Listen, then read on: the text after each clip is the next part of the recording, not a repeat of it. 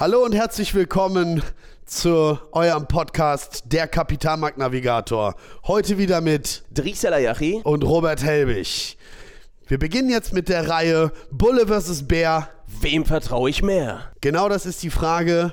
Und heute geht es um die Definition des Bärenmarktes.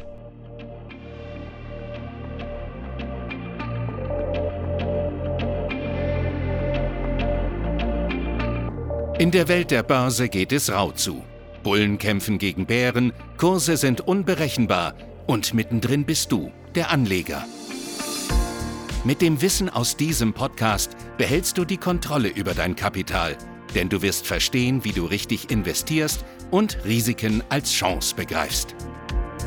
Der Kapitalmarkt-Navigator zeigt dir Wege, damit du die Richtung bestimmen kannst.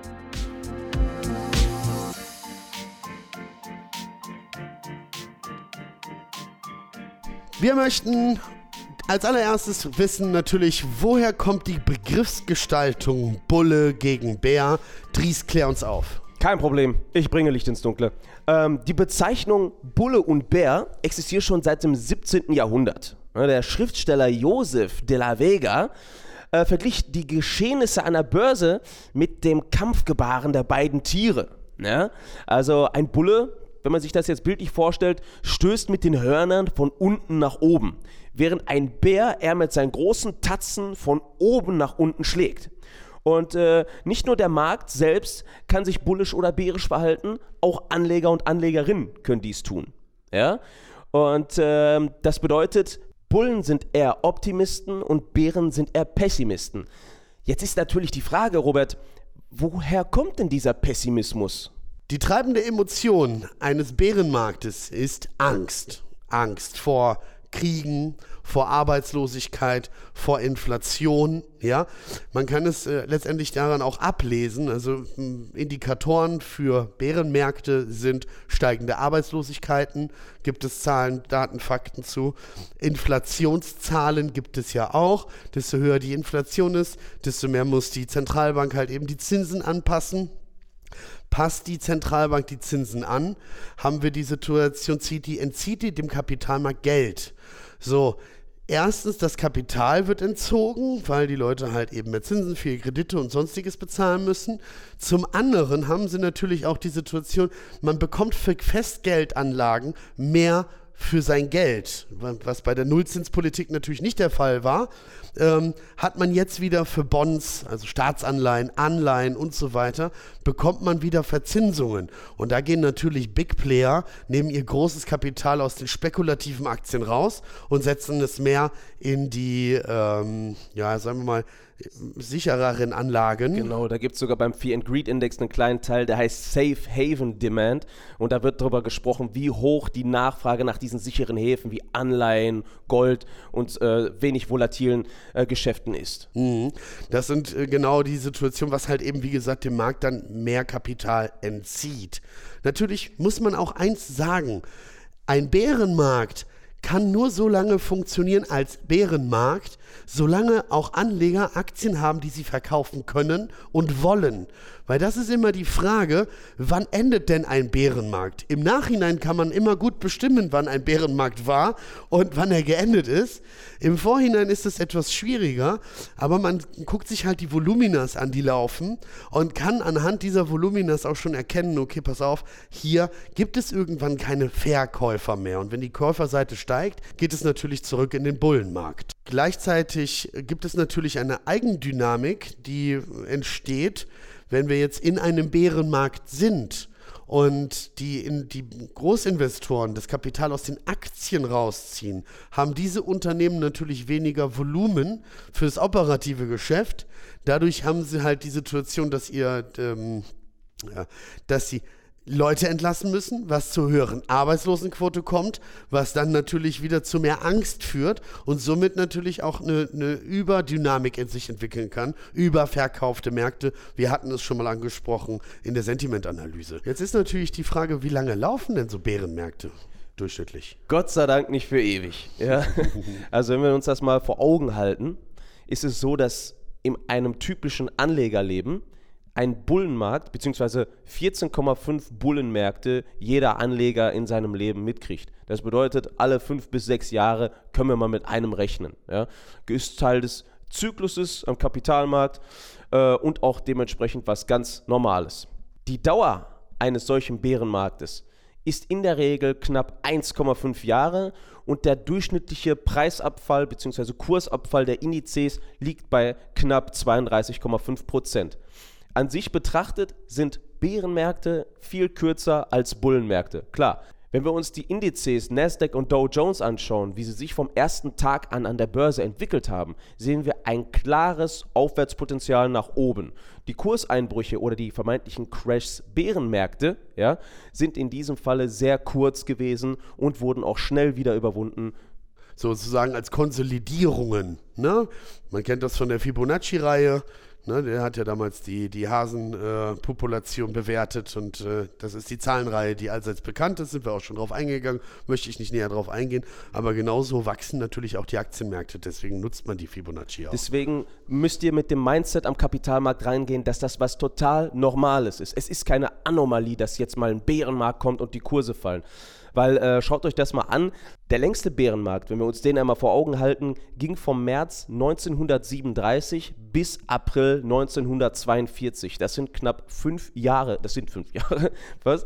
Und äh, im Durchschnitt zu den Bärenmärkten, die in der Regel nur 1,5 Jahre gehen, anderthalb Jahre, äh, ist das schon eine extreme, ähm, ein, ein, ein, extremes Beispiel. Ähm, nimmt es als normal auf, dass wir in Bärenmärkte kommen und sieht sie als Chancen und nicht als Gefahren. Ein sehr kurzes Bären, ein, ein sehr kurzer Bärenmarkt, um das Gegenteil vielleicht kurz zu formulieren, war jetzt 2020 äh, die, äh, der Bärenmarkt innerhalb von Corona.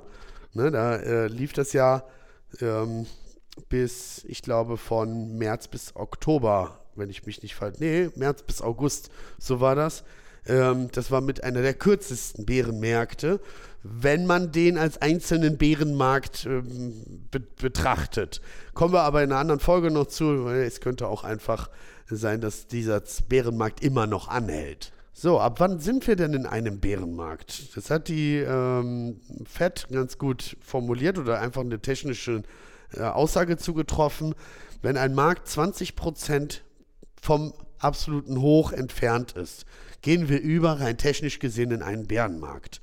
Ähm, interessant zu wissen ist, es gibt noch die ein Drittel zu zwei Drittel Regel.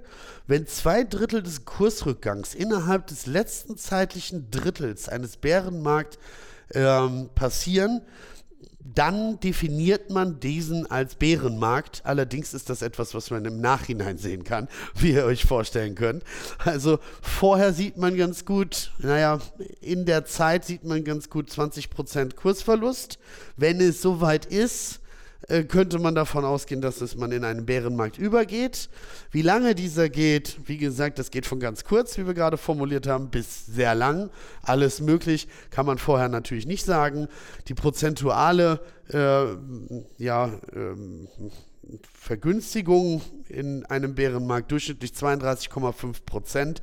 Ähm, ist auch so eine Sache, es sind Durchschnittszahlen, ja. Ich gebe euch das Beispiel, der Bärenmarkt 2008, der lief von August 2007 bis April 2009, das war die Finanzmarktkrise. Dort hatten wir vom Hoch im Nasdaq war das gewesen 2250 Punkte bis ins Tief 1010 Punkte knapp, circa 55% Kursverfall. Innerhalb dieses Bärenmarktes gab es allerdings eine Bärenmarkt-Rallye. Die lief von März bis Mai 2008 und dort machte dieser Markt nochmals 25% plus vom Tief aus gesehen. Und das muss man halt verstehen, weil ab 20% würde sich ja das wieder in einen Bullenmarkt wechseln. Das möchte ich halt damit sagen. Es ist äh, mit Vorsicht zu genießen, ab wann man sagt, für sich selber auch entscheidet, ist es ein Bärenmarkt, bleibt es ein Bärenmarkt. Da sollte man natürlich wieder auf die Psychologie zurückgehen und sich überlegen, was äh, wie ist denn die derzeitige Stimmung? Gibt es wirtschaftliche Verwerfungen, Wirtschaftskriege, Kriege, Inflationen? Ist das alles noch sehr stark da? Gibt es noch negative BIPs, so wie wir das jetzt im, im ersten Quartal oder viele der großen Banken im ersten Quartal 2023 erwarten, dann ähm, ist ja eine höhere Wahrscheinlichkeit zu Kursverlusten als zu Anstiegen da. Und dementsprechend, wie gesagt, jetzt gerade Jahresendrallye, hochinteressant. Kommen wir nochmal zu Strategien. Ähm, Investoren haben natürlich in Bärenmarkt-Situationen ähm, zwei hervorragende Situationen. Da Investoren immer langfristig äh, engagiert sind am Kapitalmarkt brauchen Sie sich darüber keine Sorgen zu machen. Wir können es sowieso einberechnen. Alle fünf bis sechs Jahre passiert uns das. Dementsprechend, das ist der Schnitt. Dementsprechend können wir mit Ruhe daran gehen und entweder genügend Cash zur Verfügung haben, um unsere Durchschnittskurse zu vergünstigen und oder zu hatchen, um die Position abzuhatchen und dabei auch noch Geld mit zu verdienen. Ja, das wäre die, die Herangehensweise von Investoren. Erklär du uns doch kurz noch, was machen die Trader? Die Trader nutzen tatsächlich sehr gerne die Marktphasen, die sich in Bärenmärkten ergeben, denn dort gibt es eine große Volatilität. Und für alle, die nicht wissen, was Volatilität ist, das ist die Schwankungsbreite, die der Markt mit sich bringt. Also normalerweise ist es so, dass die Indizes zwischen 0,2 bis 1% maximal steigen oder fallen. Aber in so einem Bärenmarkt kann das auch mal gut und gerne 3 oder 4, 5% nach oben und nach unten gehen. Und diese Volatilität sorgt dafür, dass man sehr gut in verschiedene Richtungen handeln kann. Man kann beispielsweise mit Derivaten sehr gut handeln, weil diese auch ähm, im Preis steigen, wenn die Volatilität hoch ist. Äh, andere Wege sind natürlich auch direkt die fallenden Kurse für sich zu nutzen mit sogenannten Leerverkäufen. Darauf werden wir auch nochmal definitiv eingehen, damit ihr auch gewappnet seid dafür, wenn mal was fallen sollte.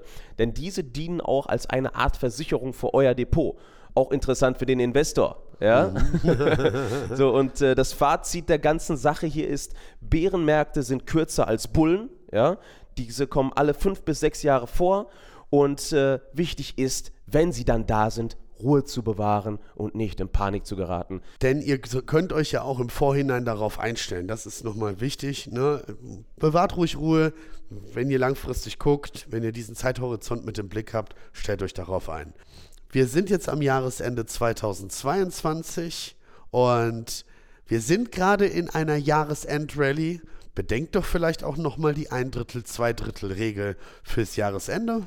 Viele ähm, Investoren und äh, Börsianer sehen nach dem 15. Dezember die größten Ausschläge am Kapitalmarkt nochmal und darauf könnt ihr euch freuen. Mit dieser Information entlassen wir euch aus dem Jahre 2022 und wünschen euch und euren Familien einen guten Rutsch ins Jahr 2023.